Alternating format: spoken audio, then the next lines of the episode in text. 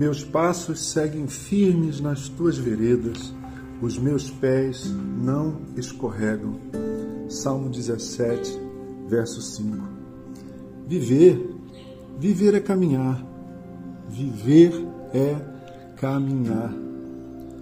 Nós temos a vida da estrada diante de nós, nós temos a estrada da vida à nossa frente.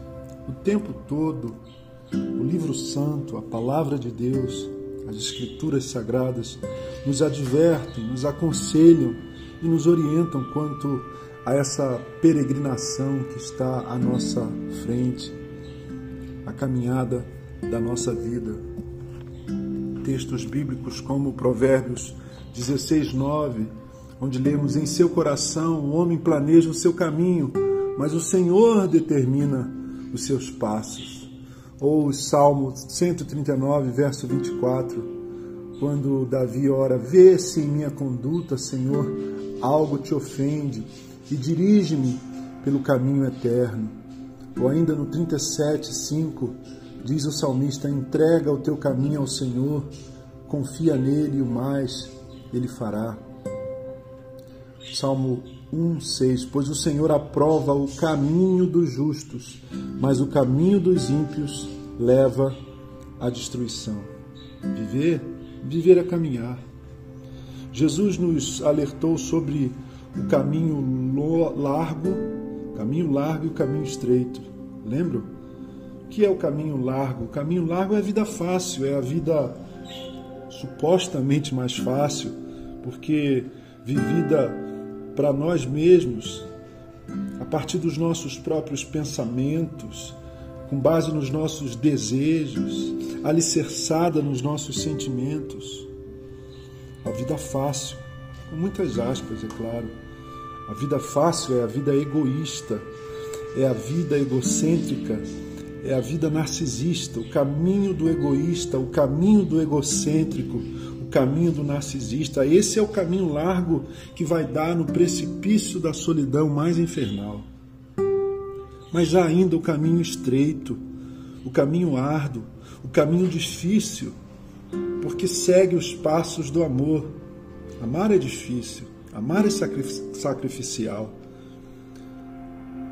O caminho do amor é o caminho daquele que virou gente para nos ensinar a ser gente o amor encarnado, o amor em pessoa, o amor tangível, palpável, Jesus de Nazaré.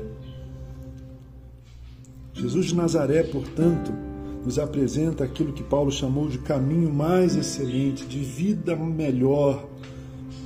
Jesus disse com força e com beleza: Eu sou o caminho, eu sou a verdade, eu sou a vida.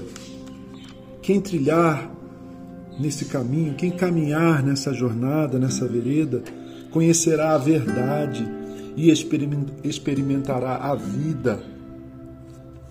Quem trilha no caminho que é Jesus, conhece a verdade que é Jesus e experimenta a vida que é Jesus.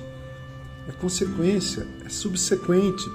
Primeiro o caminho, depois a verdade, depois a vida. Por isso, eu estou com o salmista e não abro. Estou com o salmista e não abro. Meus passos, Senhor, seguem firmes nas tuas veredas. Os meus pés não escorregam. Que você possa ecoar essa firme decisão, esse manifesto de vida, essa determinação existencial do salmista ter os seus passos firmes nas veredas, no caminho do Senhor, na proposta existencial que o Senhor nos apresenta, o caminho de Jesus, o caminho mais excelente do amor, e que os seus pés, que os meus pés, que os nossos pés, meus irmãos e irmãs, não escorreguem. Então é isso, viver, viver é caminhar. Pé na estrada, meus irmãos meus amigos. Senhor, obrigado pela tua palavra que determina, que esclarece, clareia para nós a nossa jornada. Lâmpada para os nossos pés é a tua palavra e luz para o nosso caminho, orientação prática para a nossa vida, itinerário, GPS para a nossa existência. Ao começarmos essa semana, Senhor, com a tua palavra, que firmemos o compromisso de viver cada dia essa vida que é vivida na caminhada dos teus passos, Senhor, seguindo os teus passos, andando no teu caminho, o caminho do amor, mais excelente caminho do amor, o caminho do perdão, esse poder restaurador da paz do coração que é o perdão, esse poder renovador da alegria que é o perdão, Senhor. Oh Deus, ensina-nos a trilhar o caminho estreito, o caminho árduo da vida sacrificial, da vida voltada para o outro, da vida em comunidade, da vida, Senhor, que se descobre vida à medida que é partilhada com os mais necessitados.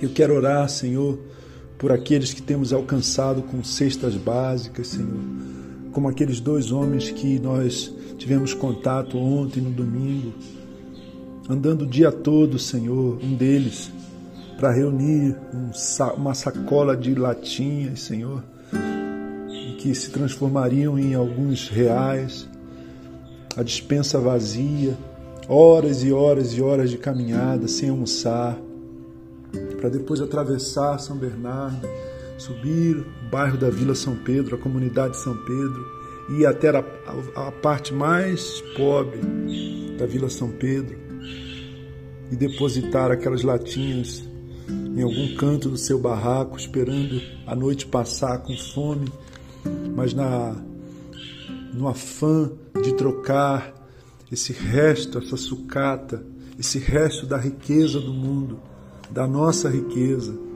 da riqueza não compartilhada por mim, muitas vezes, Senhor, pelos meus filhos, pela minha família e pelos meus amigos, com gente que não tem hoje o que comer. Oh Deus, ensina-nos a trilhar o caminho da partilha, o caminho do amor, o caminho da misericórdia, o caminho de Jesus.